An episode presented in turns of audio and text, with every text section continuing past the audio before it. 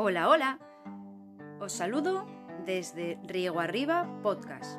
Ahora podéis escuchar un cuento creado para la Escuela de Educación Infantil Riego Arriba de Oviñana. Hoy vamos a escuchar un cuento en inglés preparado por los niños de primaria. El título es Goldilocks and the Three Bears. Once upon a time there was a little girl. Her name was Goldilocks. She had golden hair. One day, Goldilocks was walking in the forest. She saw a house and knocked at the door.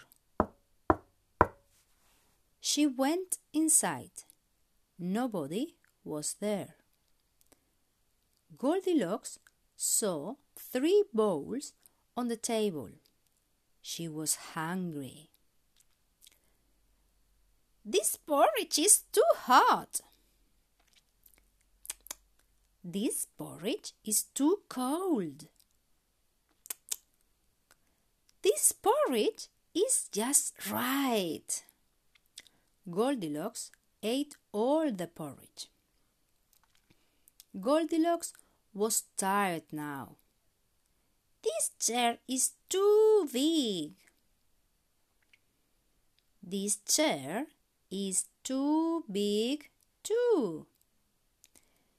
This chair is just right. But the chair broke. Goldilocks was very, very tired. She went upstairs. This bed is too hard. This bed is too soft. This bed is just right. Soon the bears came home. Someone's been eating my porridge. Said Daddy Bear. Someone's been my porridge. Said Mommy Bear. Someone's eating my porridge. And it's all gone. Said Baby Bear. Someone's been sitting on my chair. Said Daddy Bear. Someone's been sitting on my chair.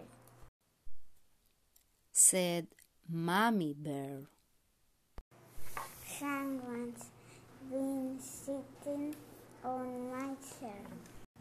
And it's broken. Said Baby Bear. Yes. Someone's been sleeping in my bed. Said Daddy Bear. Someone's been sleeping in my bed. Said Mommy Bear. Someone's been sleeping in my bed. And she's still there. Said Baby Bear. Goldilocks woke up and saw the three bears. Help! She ran downstairs and into the forest. She never came back again. Ahora nos despedimos desde Riego Arriba Podcast. Espero que muy pronto volváis a escuchar otro cuento. Vecinos.